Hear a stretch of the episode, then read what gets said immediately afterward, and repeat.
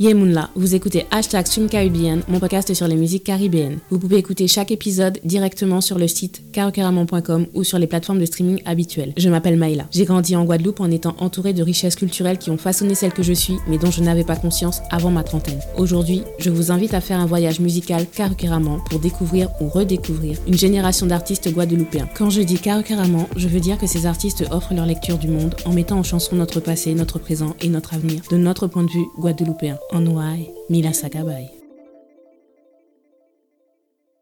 J'espère que vous allez bien. Aujourd'hui, nous sommes avec Célia Wa. Dans cette quatrième et ultime partie, on discute de sa définition du succès, du regard français de l'industrie musicale sur les musiques caribéennes et de l'importance de croire en nous pour briller. Hashtag Stream Caribbean, bonne écoute. Ce qui va nous séparer du lot quand on, quand on est sur la scène internationale, bah, ce sont nos racines. Et nos racines, c'est notre musique traditionnelle. Mhm, clairement, on peut toujours avoir des frustrations, mais c'est vrai que quand tu vois par où sont passés les autres musiciens avant toi, notamment dans le gros cas, où cette musique-là, te rappelles, au début, je te disais à l'époque, c'était pas très, Mhm. pas très en vogue. hein. Mhm.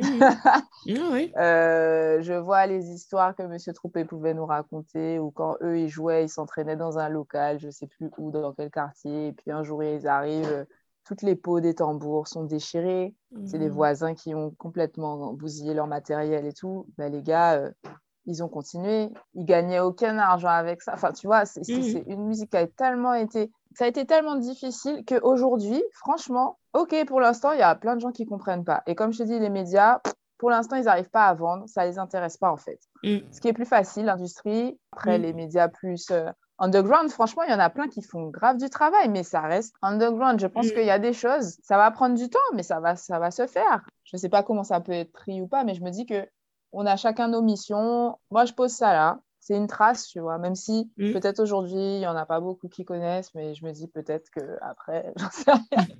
Et je pense qu'après, il y en aura d'autres et encore d'autres, et, et à un moment donné, les gens se, se rendront bien compte. Et ça commence à venir, tu vois. Mm.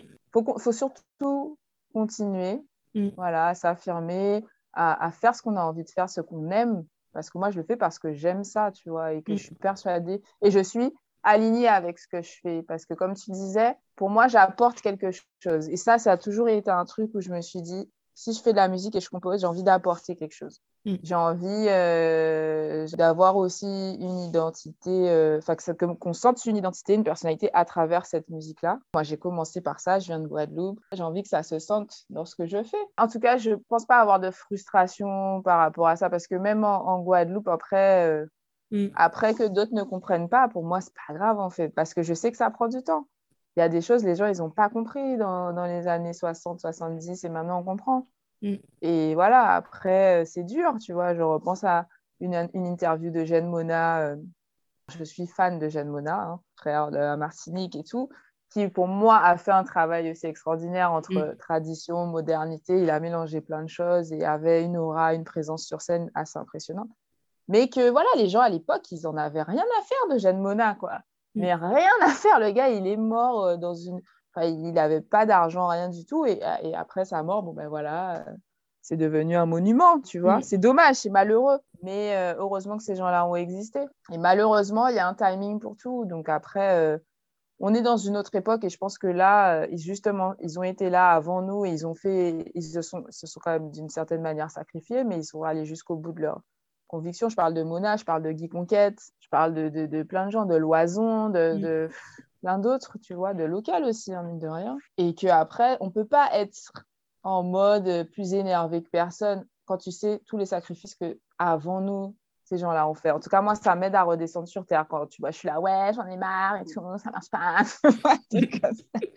Je me dis, mais c'est quand même pas trop mal, tu vois, par Mm. rapport à. Il y a toujours pire de toute façon, tu vois, il y a Mm. toujours mieux, mais quand tu as besoin de un peu de se dire, bon, hé, en nous, tu vois, on Mm. va arrêter de se plaindre, il faut penser à ça aussi, quoi. Mais voilà, mais c'est sûr que c'est pas toujours évident. Là, je te dis ça comme ça et tout, je suis en mode, yes, zen, c'est super, ma vie. C'est pas, ça. C'est pas ça, c'est pas ça. Mais je veux dire que voilà, faut relativiser aussi. En fonction des choix artistiques, forcément, tu sais qu'il y a des choses, ça va prendre plus de temps. Mm. Mais c'est assumé, quoi. C'est, j'en suis consciente. Mm. Donc, Tu es basé sur Paris, en fait. Est-ce que c'était un choix dès le départ ou c'est pas, ce sont les, les, événements de la vie qui font que tu t'es retrouvé, tu es resté sur Paris? Et est-ce que tu envisages peut-être un retour au pays? Moi, au départ, avant, quand je suis partie de Guadeloupe, en vrai, je ne savais pas ce que je voulais faire déjà. Mm. Et parce que la musique, c'était pas envisagé comme un métier. Et, euh, et du coup, euh, Paris, c'était plus simple pour plein de trucs. Mais au départ, moi, je voulais partir dans la Caraïbe, faire un voyage linguistique euh, sur une île. Et finalement, à l'époque, c'était un peu au dernier moment et c'était beaucoup plus compliqué que maintenant, ce genre d'échange. Mm. Et c'était plus facile de partir à Paris, quoi, trouver euh, une université, machin. Donc, je suis partie là-bas, mais sans vraiment savoir. Vraiment, euh, je savais pas ce que je voulais faire. Je suis allée à mm. Paris. Je voulais partir de toute façon, ça c'était sûr. Après le bac, je voulais voir le monde, enfin le monde entre guillemets, parce que Paris c'est pas le monde, mais mm. tu côtoies quand même pas mal de mm. gens différents, on va dire. Et donc j'ai atterri là-bas et euh, commencer à, découvrir la vie euh, en dehors de chez mes parents, de enfin, te construire, savoir ce que tu veux, ce que tu veux. J'ai eu des opportunités, puisque comme je t'ai dit, je parlais de la danse. Donc finalement, j'ai découvert le milieu artistique professionnel. Euh, et tout s'est enchaîné en fait. Et ce qui est, enfin, Paris, c'est quand même une capitale mondiale qui fait que j'ai rencontré énormément de gens, énormément d'artistes et que j'ai trouvé un équilibre aussi là-bas. Après, j'ai toujours fait les allers-retours. C'est-à-dire que la Guadeloupe, jusqu'à aujourd'hui, il y a des gens qui pensent que j'habite en Guadeloupe. Parce que j'y suis très souvent et que euh, j'ai eu des périodes aussi où je suis restée longtemps. Tu vois, j'ai accouché là-bas, je suis restée six mois. Mm. Il y a eu des années où j'y allais au moins quatre, cinq fois euh, sur un mm. an. Enfin, tu vois, euh, c'est une question qu'on se pose beaucoup avec d'autres artistes guadeloupéens ou martiniquais par rapport à où habiter. Parce que forcément, je te dis quand même le contexte là-bas, bon. c'est plus agréable, surtout en hiver, tu vois, mm, quand c'est l'hiver ici et tout. Mais voilà, il y a toujours ce truc du professionnellement, le marché, comment ça se passe. C'est pas évident de, de, faire ces choix-là, tu vois. Mais euh, pour l'instant, voilà, les allers-retours, euh, écoute, ça me va. Mais dans l'idéal, c'est sûr. Alors, je sais pas si ce sera en Guadeloupe ou quoi, mais, mais j'aimerais en tout cas être basée dans un pays chaud. J'en ai marre du froid. J'en ai marre du froid. Tu vois, je suis allée pour la première fois, je suis allée sur le continent, je suis allée à Abidjan euh, cet été. Mm. Et c'était, pour moi, c'était un voyage euh, waouh, important, tu vois. Mais vraiment, parce que bah, mettre les pieds de l'autre côté de l'Atlantique, quoi, c'est. Enfin, c'était assez énorme. Et c'était. Euh, mais j'ai. C'était top, c'était, c'était magnifique, j'ai kiffé. Je me suis dit, mais l'Afrique, c'est le futur sur mm. plein de trucs. Donc, je sais pas. Je sais pas. Je sais pas si la question c'était est-ce que je. Est-ce que tu envisagerais un retour au pays euh? Je je sais pas. Sincèrement, euh, pour moi, et c'est une amie qui me l'a fait remarquer, mais en fait, pour moi, il n'y a même pas de retour, puisqu'en fait, je suis jamais vraiment partie. Mm. Parce que c'est vrai qu'on a une vision très, euh, très binaire de je suis partie et je retourne définitivement. Tu sais, le mot définitif, déjà, ça veut rien dire pour moi. ça met une pression en mm. plus. Oui, définitivement. Ça veut dire que tu pars ou pas partir ou pas qu'à bouger encore. et ça, ça fait peur. Enfin, moi, je suis quelqu'un de, de nomade au final parce que j'ai beaucoup fait, enfin, depuis une dizaine d'années que je suis à Paris, mais j'ai toujours fait des allers-retours. Mm. Donc, je sais pas. Après, comme me disait euh, euh, mon compagnon, ce qui est important aussi dans les lieux où tu es, c'est avec qui tu es aussi. Mm. Mhm. En fait, finalement, parfois, l'endroit où tu te sens le mieux, c'est l'endroit où tu es avec les gens que, que tu mm. aimes et l'endroit où tu te sens bien entouré, tu vois. Donc, mm. je sais pas, mais c'est sûr que la Guadeloupe, c'est un point d'ancrage où, j'ai mm. besoin d'aller euh, régulièrement, ça c'est clair. Mais genre me baser, c'est une autre logistique. Peut-être quand je serai plus en place, tu vois. je, on m'invitera, on n'hésitera pas à me payer un billet d'avion, des trucs comme ça. Tu vois. Là, actuellement, quand tu regardes ta carrière, est-ce que tu penses que tu as eu à disposition toutes les ressources qui t'étaient nécessaires à toi pour atteindre euh, tes objectifs euh, en tant que chanteuse? Par exemple, est-ce que tu as eu facilement des contacts dans le milieu artistique? Est-ce que tu penses que si tu avais rencontré peut-être un label plus tôt, ça t'aurait euh, aidé? Bon, après, comme je t'ai dit, hein, chacun son, son, cheminement et je pense qu'il y a des moments où tu es prêt et d'autres moments où tu l'es pas. Mais euh, moi, je pense qu'il y a des contacts que j'ai, en tout cas par rapport au milieu de la musique, vraiment au milieu musique, euh, musicien et, et caribéen, j'ai pas eu de mal à Paris parce que, bah, voilà, ayant commencé la musique tôt, j'avais déjà ce truc où euh, tu, te, tu connais des gens au final qui, des fois plus grands qui, eux, se sont professionnalisés, tout ça. Et, euh, et le milieu, il est petit au final aussi. Hein. Mm. Dans toutes les grandes villes, dès que tu rentres dans un milieu, tu fais vite le tour après. Donc, et il y a énormément de musiciens euh, caribéens qui sont hyper talentueux, donc ça, c'est génial aussi. Mm. Parce que du coup, on se retrouve sur plein de plans, et puis indirectement, tu connais un tel, un tel, et, donc ça va vite. Mm. Donc à ce niveau-là, j'ai eu de la chance, j'ai toujours joué avec des super zikos. Euh, enfin voilà, j'ai pas à me plaindre à ce niveau-là.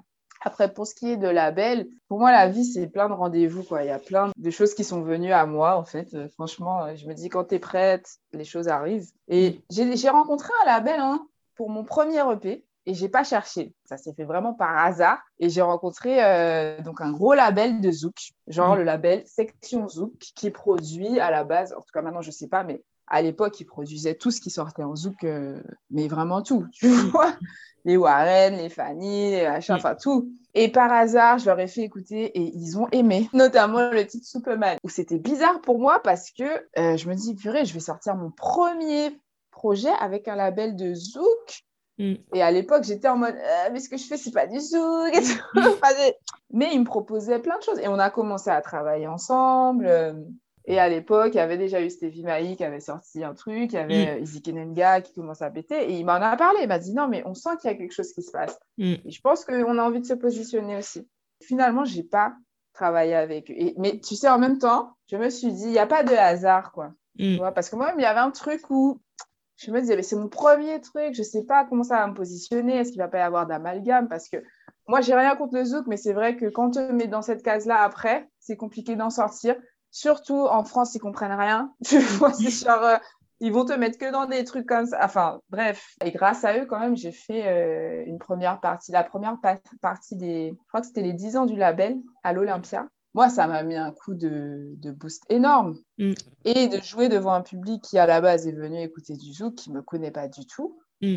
Et qui a été hyper attentif. Mm. Hyper attentif. Tu vois, euh, genre, les gens, il n'y avait pas une mouche qui volait, quoi. Donc, tu te dis, waouh ça te donne confiance et tu te dis finalement, on sous-estime beaucoup les gens, le public aussi, mm. à se dire que ouais, non, ça va pas plaire, oh, c'est mm. pas le format, gna, gna. Mm. Mais dans la vraie vie, quand ils sont confrontés à un truc, tu vois, moi, je suis à l'époque, quand j'ouvrais le concert, c'était, je venais avec une flûte en bambou, tu vois, je jouais et les gens, ils étaient, euh, ils s'y attendaient pas, quoi. oui, mais c'est ça. Enfin bon, tout ça pour dire que j'ai rencontré ce label par hasard et tout, ça n'a pas fonctionné. Et je me suis dit, bon, ben, je vais le faire seul. Mm. Et donc, je l'ai fait solo. Et... Mais j'étais persuadée, déjà, confort... ça m'a conforté quand même dans l'esprit que euh, c'est possible, en fait, que mm. ça peut plaire et que ça peut intéresser justement des gens qui vendent de la musique et tout ça. Mm. Donc, et après, j'ai pas plus cherché que ça parce qu'il faut trouver, vu que ce que je fais, il euh, faut qu'un label il te corresponde aussi. Tu peux pas aller voir n'importe quel label puisqu'ils ont aussi leur style d'artiste, leur style de musique et tout. Et en fait, ce qui est compliqué, c'est que quand tu es dans un truc hybride, euh, c'est compliqué de trouver le truc qui te ressemble s'il n'y a rien qui te ressemble. Les choses se sont présentées, je pense, au moment où vraiment, euh, vraiment j'étais prête et assez, assez confiante et, que le temps a, passé un peu, tu vois. Mm. Donc, pourrais pas dire euh, oui, ça aurait été comme si, ça aurait... je sais pas en fait. Je me pose, je vois pas les choses comme ça. Je me dis les choses elles se sont faites euh, comme ça parce que bah, c'est comme ça que ça devait se faire, mm. tout simplement. Et, euh, et voilà. Après aujourd'hui, je me dis voilà, j'ai envie encore d'évoluer, d'être d'être mieux entourée de travailler euh, bah, sur plus de vidéos, d'avoir plus de moyens aussi par rapport à ça, par rapport à la com, la musique, la composition. Moi, c'est mon taf, mais au final, pour l'instant, je suis encore obligée de faire plein de choses qui ne sont pas du tout dans mes compétences de base, tu vois. Mm. Mais voilà, c'est comme ça. Et ça, j'en parlais aussi dernièrement. En fait, dans le milieu, enfin, en tant caribéen et tout, on manque de structure et de personnes qui travaillent autour de la mm. musique, c'est-à-dire des tourneurs, des bookers. On n'en a pas je dis ça exprès parce que peut-être qu'il y en a, mais on ne les connaît pas. Mm, mm, mm. on ne les connaît pas, des bookers, des, des, chargés de prod, il y en a un peu, mais pas tant que ça. Enfin, vraiment des agences de, de booking, des structures qui, qui soient qui euh, vraiment un pouvoir économique, tu vois, plus important. On a besoin. Je pense que ça se fait, mais ça va prendre un peu de temps. Mais voilà, on manque de structures autour dans le business de la musique. Et on a, il y a des choses à faire. Mais, euh, mais voilà, tout le monde est, pour l'instant, il y a beaucoup de musiciens, beaucoup de chanteurs, chanteuses, mais tout ce qu'il y a autour, ça manque. Il faut se former aussi dans ces domaines-là. Et je pense qu'il y a des jeunes qui le, qui le sont, mais après, il faut se spécialiser quoi, dans la musique, mais c'est un vrai business. C'est de l'art, c'est de la culture, mais il y a de l'argent aussi dedans. C'est ce que Stargy dit régulièrement dans son Stargy Show. Euh, tous les samedis euh, à partir de 15h sur son IG Live. Je fais la promo en passant. non, mais bien, je ne savais même pas. euh, y a, bah, y a, j'ai, j'ai, euh, eu un entretien avec Chris pour le podcast. Oh. Lui aussi, il a ah dit bah, la même chose, il faut se structurer. Mhm. lui, il a fait déjà un gros travail en plus à ce niveau-là, quand même. Oui, tout à fait. Après, moi, de mon point de vue extérieur, tu vois, quand tu disais tout à l'heure, c'est un label de Zouk qui aurait pu te donner euh, peut-être le premier, mhm. euh, la, première mhm. ouverture et tu as dit, mais bon, quand même, ça ne me correspond pas trop. Mhm. Mais tu vois, je me rappelle quand Motown est arrivé euh, en France, il me semble que c'est Diams qui a été leur directrice artistique. Et Motown, à la base, c'est tout ce qui concerne la soul. Et ah. Diams, elle n'était pas soul, que je sache. c'est Mais c'est mhm. elle qu'on a recrutée pour être directrice artistique. Après, peut-être que c'était, il y avait peut-être un petit effet marketing derrière, mais en même temps, c'est elle qu'on on est allé chercher. C'était pas mhm. euh, quelqu'un qui était spécialisé dans la soul, alors qu'il y en a beaucoup en mhm. France qui sont spécialisés, qui étaient, tout aussi capables qu'elle pour le faire. Donc, c'est pas tant, en fait, le style musical que propose le label, mais c'est ce que le label en tant qu'image renvoie. Et là, c'est vrai mm-hmm. que le zouk, dès qu'on entend le mot zouk en France, eh ben, c'est pas, c'est pas synonyme de qualité, c'est pas synonyme ah. de professionnalisme. Alors qu'à côté de ça, ce que les artistes réussissent à proposer, en sachant justement qu'ils n'ont pas ils ne bénéficient pas de toutes les structures et de toutes, de toutes les ressources qu'ont les autres artistes, bah, tu te dis quand même, ils arrivent quand même à faire de, de, la qualité. Je dis pas que tout est de mm-hmm. qualité, mais on a quand même des, artistes qui font de la qualité dans le mhm. zouk. Ah, mais clairement. Hein. Mais pour moi, il y a beaucoup de choses de qualité. C'est plus que c'est vendu comme une case très fermée, en fait. on te mhm. met dans une case très fermée, alors que tout le monde fait du zouk aujourd'hui. Mhm. Et c'est que le terme marketing, euh, ça se vend pas. Et on t'enferme. Enfin, c'est genre, alors que euh, ça pourrait se vendre euh, dans plein de choses. Moi, il y a plein d'artistes là qu'on met dans la case. Et oui, c'est du zouk mais qui mmh. pourrait être au même niveau que Ayana Kamura et compagnie, tu vois, parce que c'est ce qu'elle fait. Mmh. Enfin, il y a, y a pas, tous ces sons, mais tu vois, il y a Oui, il y a beaucoup. Parce que toi, tu fais partie des artistes, je pense, qui ont une véritable chance de pouvoir avoir un rayonnement international. En fait, je pense que tu l'as déjà. Maintenant, comme peut-être c'est pas relayé dans les médias et tout ça, donc on ne voit pas forcément. Mais toi-même, tu l'as dit tout à l'heure, tes, chansons sont mises dans des playlists à l'étranger et tout. Donc, euh, voilà, si tu trouves un tourneur qui, te, qui peut te proposer une tournée à l'international, mhm. ça peut carrément se faire. Moi, je suis vraiment convaincue sur le plan business qu'on a une carte à jouer au niveau international. Ah, clairement. Pour moi, ce qui manque, c'est euh, le storytelling autour de la mhm. musique qu'on propose. C'est mhm. euh, Très important ce que tu dis là. Mhm. C'est euh, l'espace numérique qu'on occupe. Par exemple, moi, je suis vraiment choquée quand je cherche des informations sur des artistes euh, de Guadeloupe, je ne trouve pas de site internet. Mhm. Donc moi, j'imagine le producteur ou le tourneur. Exactement. Il a, il a entendu la chanson sur une playlist. J'ai utilisé Shazam, j'ai retrouvé le nom de l'artiste. Mhm. Je vais aller, euh, je vais aller voir ce que propose l'artiste. Et là, mhm. qu'est-ce que j'ai? J'ai juste les réseaux sociaux. Venir. Voilà. Alors, il y, a les réseaux sociaux, mais comme euh, si c'est sur Twitter ou si c'est sur Instagram ou Facebook, c'est en français. Moi, je suis un producteur, je suis un tourneur étranger, je parle pas français. Donc, mhm. comment je fais pour mhm. comprendre ce que tu me racontes? Je vais regarder les photos, c'est mignon, mais je sais pas en fait ce que, en tant qu'artiste, je sais pas, je connais pas ton histoire. Et pour moi, c'est ça, c'est un gros manque. Et, et à la rigueur, c'est limite une des priorités sur mhm. lesquels les artistes peuvent jouer déjà, se créer un espace numérique. Mhm, mhm. Pour ensuite, euh, quand, on, quand des gens comme moi, on veut, parfois je, je veux partager de la musique, par exemple, là, tu vois. Et donc, j'ai une amie euh, qui habite en Jamaïque. Je lui ai fait lire euh, une nouvelle. Et comme je parle de Gilles Florent à un moment dans l'histoire, dans, dans elle est allée chercher tout de suite sur YouTube. Elle me l'a pas dit, donc moi je, lui dis ah au fait c'est une histoire qui a été euh, inspirée par euh, la chanson virée de Gilles Fleur. Elle me dit oui oui je suis déjà j'ai déjà euh, le clip vidéo en train de défiler pendant que j'ai pendant que je suis en train de lire. Alors que la chanson est en créole, elle parle pas français, elle parle pas créole. Mais juste le fait qu'elle est en train de lire, elle voit un nom qu'elle connaît pas, elle voit que c'est important dans l'histoire, bah, tout de suite elle a le réflexe d'aller chercher. Mhm. Et je pense qu'il y a beaucoup de gens qui sont comme ça. Il n'y a pas le support euh, derrière pour, pour qu'ils puissent découvrir qui vous êtes en tant qu'artiste. Ils ne peuvent pas chercher plus loin. C'est même pas qu'ils ne vont pas Ben chercher. non, Ils ne peuvent pas. s'il n'y a rien, il n'y a rien. Et tu Mhm. sais, ce constat-là, je l'ai fait aussi pendant un moment. J'avais une émission de radio, là, ça, ça a duré quoi, six mois, je ne sais même plus. Bref, et, mon objectif, c'était justement de diffuser les artistes caribéens, tout ça. Mm. Et, euh, et d'en interviewer, pareil. Et c'est vrai que vite fait, tu te rends compte qu'il n'y a rien sur Internet. Et, et je l'ai dit à chaque fois à certains artistes, je dis, mais il faut que tu fasses un site, il faut que tu fasses... Enfin, il n'y a rien. Moi, je te connais, on se connaît, tu m'envoies des trucs, nanana, mais sinon, tu n'existes pas sur Internet. Et c'est fou, et c'est des gens parfois qui ont, fait- qui ont déjà fait plein de trucs, Mhm. mais il n'y a rien. Ou des trucs de très mauvaise qualité, ou je sais pas. euh. Et Ne serait-ce qu'avoir des photos récentes, tu vois. Ne serait-ce Ouais. qu'avoir des photos récentes pour euh, illustrer des articles. Ou sinon, même si tu n'as pas de site internet, parce que parfois il faut payer, machin, Mm. nan, mais que tu aies une page pro euh, Facebook où tu as des photos, où tu as une traduction en anglais, où il y a un mail, Mm. des fois, Oui. contacter les gens. c'est une histoire. Donc, Mm. oui, ça commence par la- par l'artiste en lui-même, mais je pense que ça, ça se ferait aussi s'il y avait des structures qui s'intéressaient Mm. à, enfin, qui justement se dit il y a un business à faire, justement il y a un vide parce que tu as plein d'artistes là. Qui est-ce qui a fait leur fiche? Qui est-ce qui a fait leur site? C'est pas eux. C'est parce qu'il y a une structure qui est venue, un, un truc qui s'est construit.